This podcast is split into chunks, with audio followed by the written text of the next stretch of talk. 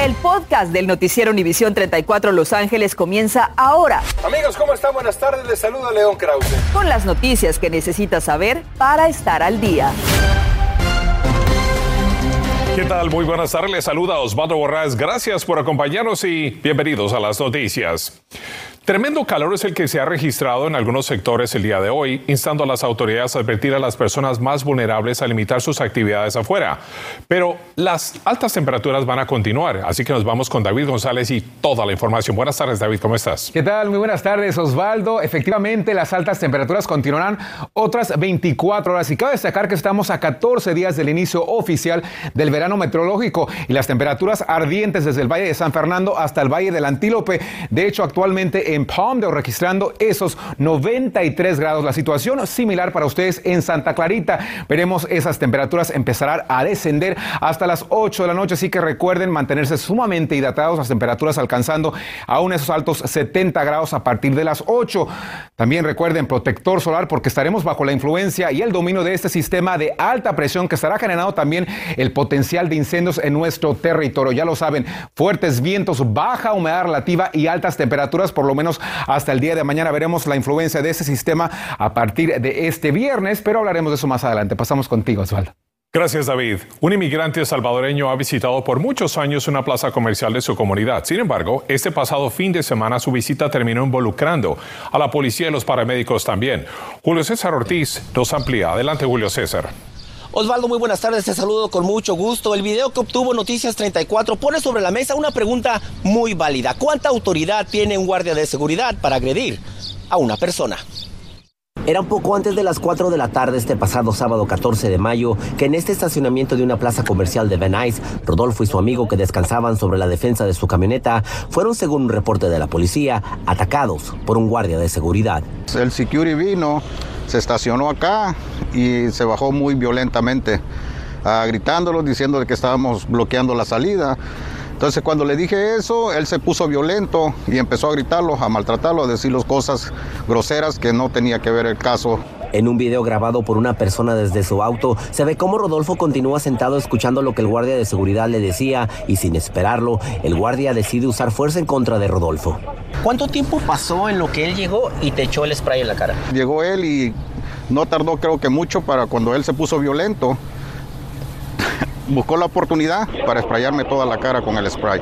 ¿Te cayó el spray y a tu amigo también le echó? Ah, a mí fue a mí que me echó todo el spray. A mi amigo lo que hizo fue amenazarle, le dijo tú también y le dijo la palabra muy grosera. Después que fue rociado con el gas pimienta se ve cómo Rodolfo se levanta y busca la manera de limpiarse los ojos. Rodolfo entabló un reporte de policía en contra del guardia de seguridad por asalto. El reporte lo señala a él como víctima después de una confrontación verbal que escaló a este nivel. Luis, el guardia de seguridad tenía opciones antes de recurrir al gas pimienta, ¿no? El guardia podía escoltarlos, podía decirles verbalmente, ya no pueden estar en este estacionamiento, podía usar la cortesía como es representante de la tienda o el negocio. Nosotros nos comunicamos vía telefónica con la compañía Galaxy Security, quien emplea a este guardia de seguridad, y nos dijo que su empleado simplemente se defendió de la agresión de Rodolfo, quien amenazó a su guardia con un palo. Sin embargo, esa agresión, hasta el momento, no se ve en nuestro video solamente si la persona no está obedeciendo el guardia o va a atacar agresivamente al guardia. La compañía que emplea a este guardia de seguridad de este estacionamiento que está mirando en vivo en Venice nos dijo vía telefónica que ellos tienen otro video, Osvaldo, donde según trataron de golpear al guardia de seguridad con un palo. Ese video no lo hemos visto nosotros y nos prometieron ese video que estará en nuestras manos para mañana, así que mantendremos a nuestra audiencia informada de esta situación. Desde Venice regreso contigo al estudio. Así es, Julio César va a continuar investigando. Muchísimas gracias. Vamos ahora con imágenes realmente impresionantes de un, de un, violento asalto a una joyería en la ciudad del Monte.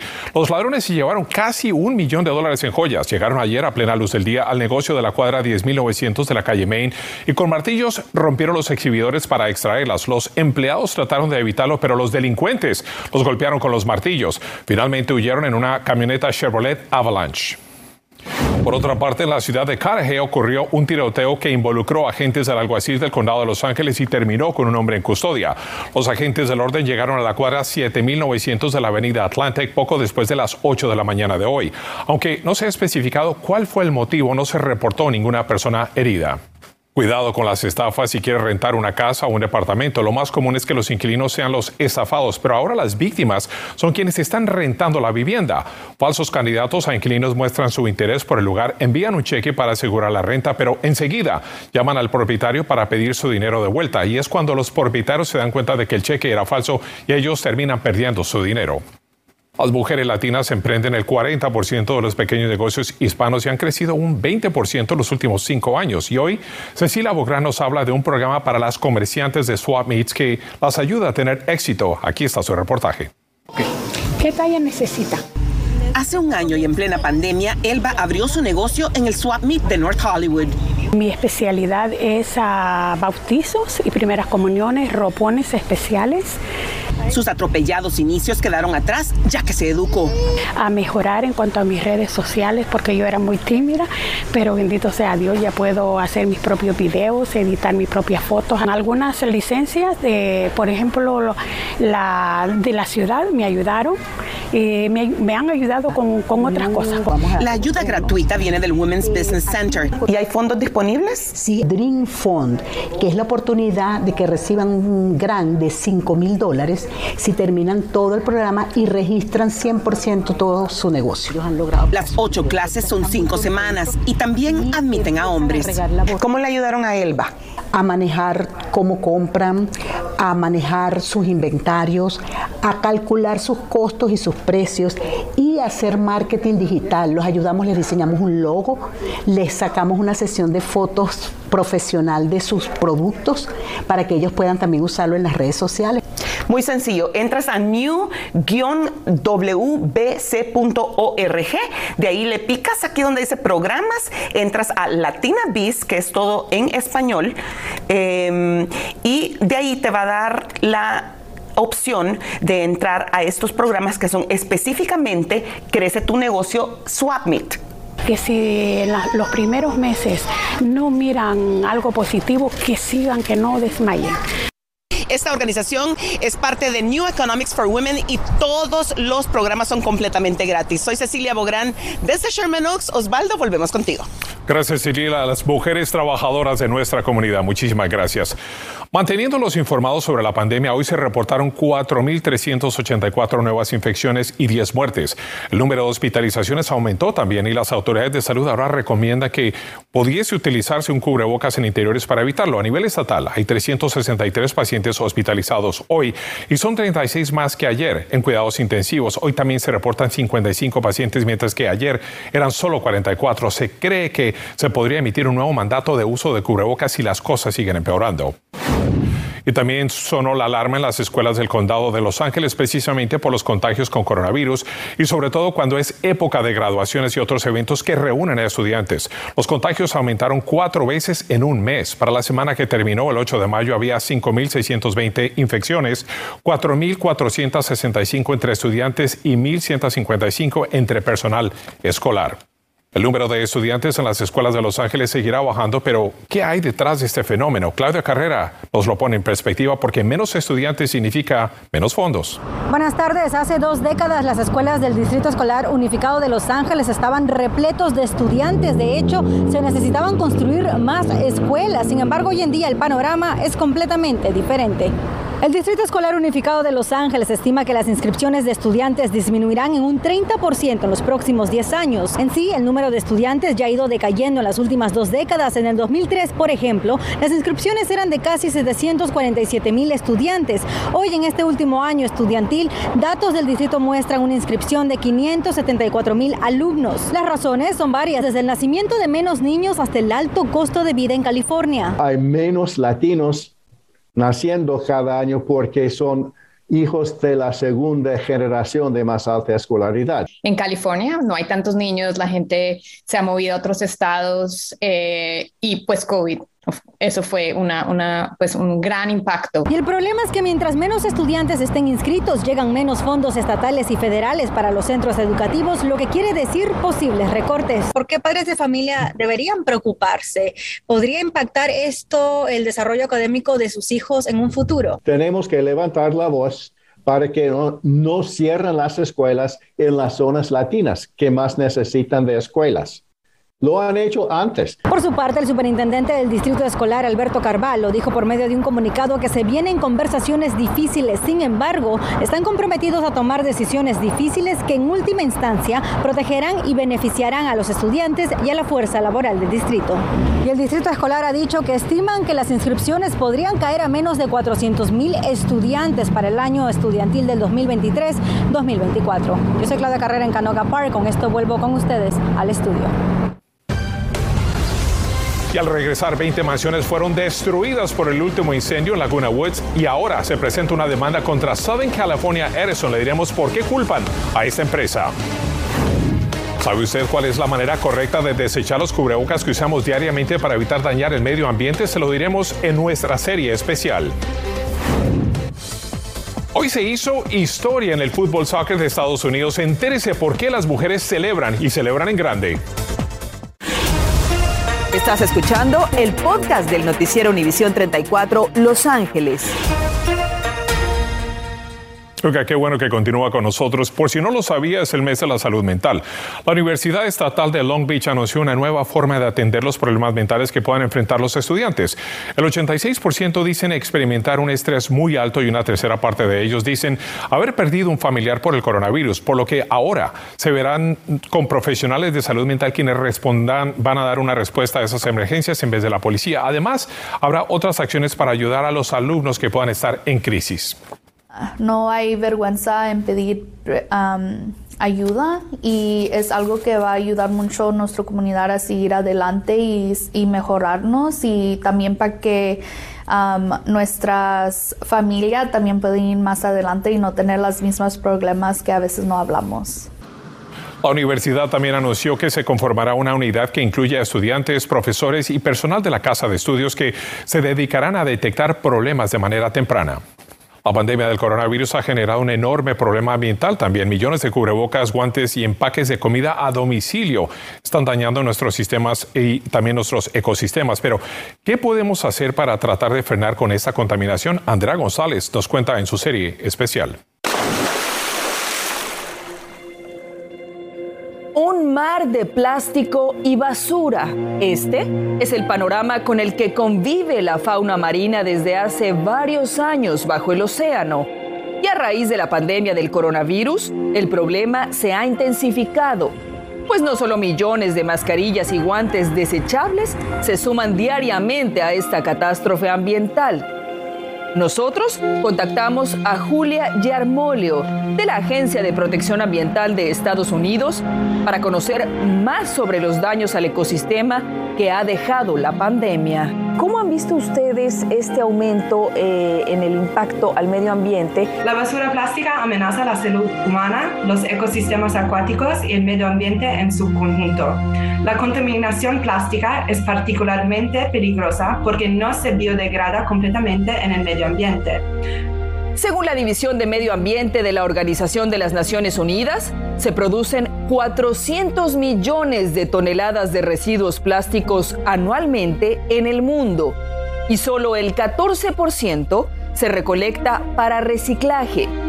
Prácticamente todos estos plásticos, junto con los cubrebocas quirúrgicos, contienen sustancias llamadas polipropileno y poliestireno, que tardarán de 100 a 1000 años en desintegrarse. Daniel Chávez, biólogo marino de la organización Hill the Bay, nos explica la gravedad de esta situación. Sí, a cada rato encontramos cubrebocas, guantes, este, objetos que usamos durante la pandemia. Este, y como dijimos hace rato, yo creo que mucho es de no saber cómo deshacernos de ellas, que pensamos que tirarlos es lo más sencillo y pues terminan aquí. No nomás les va a afectar al, al ambiente marino porque todavía las corrientes, las mareas, el viento todavía va a involucrar el, esos plásticos y la basura al mar, pero también todos los animales y mitad del, mitad del ambiente que vive en las playas, que vive en la arena, que vive en las rocas, todavía van a ingerir esos plásticos. Pero ¿cuál es la manera correcta de deshacernos de los cubrebocas para tratar de reducir el impacto ambiental? El primer paso es cortar con unas tijeras las ligas con las que sostenemos el cubrebocas en nuestras orejas, porque estas ligas son sumamente dañinas para los animales que se encuentran sobre todo en el mar. Una vez que cortamos las ligas, tomamos el cubrebocas y lo tiramos en un basurero normal, ya que el cubrebocas no es un material reciclable. Ya que lo tiramos en un basurero normal, es muy importante lavarnos las manos durante 20 segundos con agua y con jabón. ¿Y qué hacer con el resto de los plásticos para contribuir al reciclaje y reducir la contaminación ambiental? Nosotros recomendamos de romper las cajas de alimentos, lavar los recipientes y las latas y de mantenerlos secos y limpios y ponerlos en el contenedor de la acera para reciclarlos y recicle lo que pueda de su hogar. Los cubrebocas, una destructiva protección. Gracias, Andrea, por este reportaje. En otras noticias, familias que perdieron sus hogares en el incendio de Laguna Niguel están demandando a Southern California Edison. Alegan que es la culpable del incendio que destruyó 20 hogares, dañó 11 más y consumió 200 acres de terreno la semana pasada. Aunque la casa del siniestro aún no ha sido determinada oficialmente, una firma de abogados del condado de Orange asegura que sus investigaciones apuntan a que la falta de mantenimiento de líneas eléctricas pudo causar ese incendio.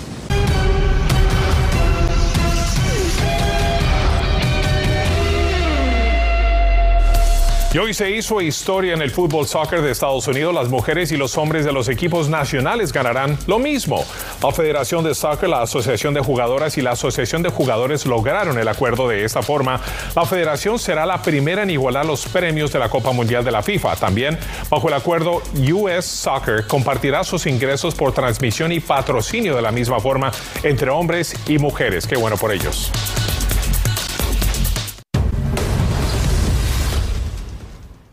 Fíjese que buscando remediar la indigencia en Los Ángeles, el contralor Ron Galperin urgió hoy a las autoridades a usar terrenos vacíos, propiedad de la ciudad, para construir villas y albergar a personas sin hogar. Dijo que se han identificado 26 propiedades que no están utilizándose y se podría ayudar a los indigentes a tener acceso a la salud física y mental, así como otros servicios críticos. Se estima que más de 41 mil personas carecen de un hogar en la ciudad de Los Ángeles.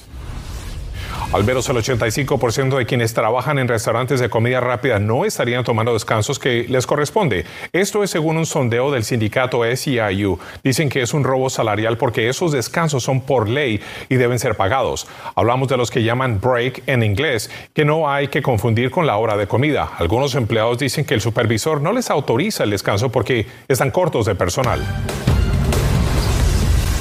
Desafortunadamente, los precios de la gasolina siguen subiendo sin control. En el condado de Los Ángeles se alcanzó un precio récord de 6 dólares con 9 centavos por galón. El precio promedio ha subido durante 21 días consecutivos según la AAA, aumentando 31.5 centavos, incluidos los 3.7 centavos que subió apenas ayer. Mientras tanto, el precio del combustible en el condado de Orange aumentó por segundo día consecutivo y ahora también está arriba de 6 dólares. A las 11 la inflación está cambiando la forma de cómo los padres de familia están manejando sus finanzas en estos tiempos difíciles. Un experto nos tiene consejos de qué hacer para salir adelante en esta crisis financiera. Además, miles de personas han muerto en las carreteras y el número es el más grande en los últimos 16 años. Pero, ¿qué puede usted hacer para no convertirse en la próxima parte de esta estadística? Hay recomendaciones a las 11. Gracias por escuchar el podcast del noticiero Univisión 34 Los Ángeles. Puedes descubrir otros podcasts de Univisión en la aplicación de Euforia o en univision.com diagonal podcast.